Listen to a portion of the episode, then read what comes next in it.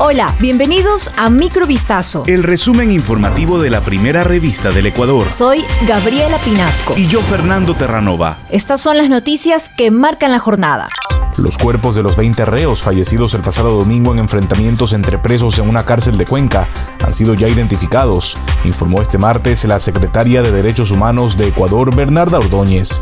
En una rueda de prensa, la funcionaria comentó que ya se han entregado 15 cuerpos a los familiares de los reos asesinados el domingo en un enfrentamiento entre miembros y disidentes del grupo conocido como Los Lobos, en la cárcel de Turi.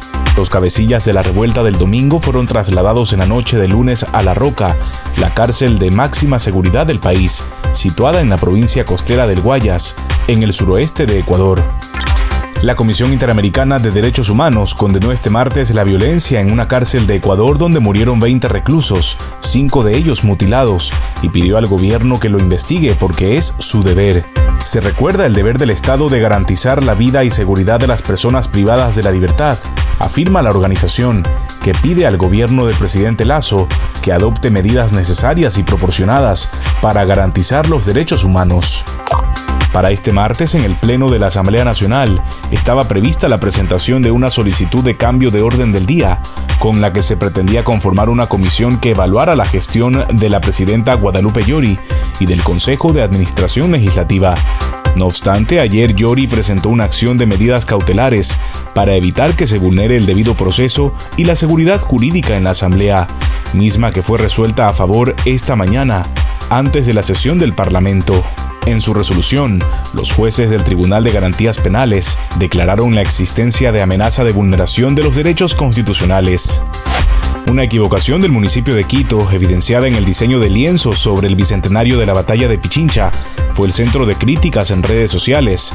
Las lonas que fueron colgadas en la Plaza Grande, en el centro histórico de Quito, promocionaban una fotografía de Cuenca y no de la capital como era de esperar. En lugar de colocar las cúpulas de la Catedral de Quito, las imágenes promocionales del Bicentenario son de la Catedral de Cuenca, lo que encendió el debate de los internautas.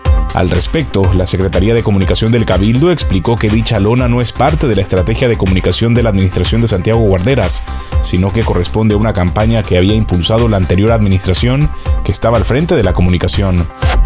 El gobierno peruano del izquierdista Pedro Castillo decretó un toque de queda durante buena parte del martes en Lima y el vecino puerto del Callao, tras un paro parcial de transportistas que causó bloqueos de rutas y disturbios este lunes.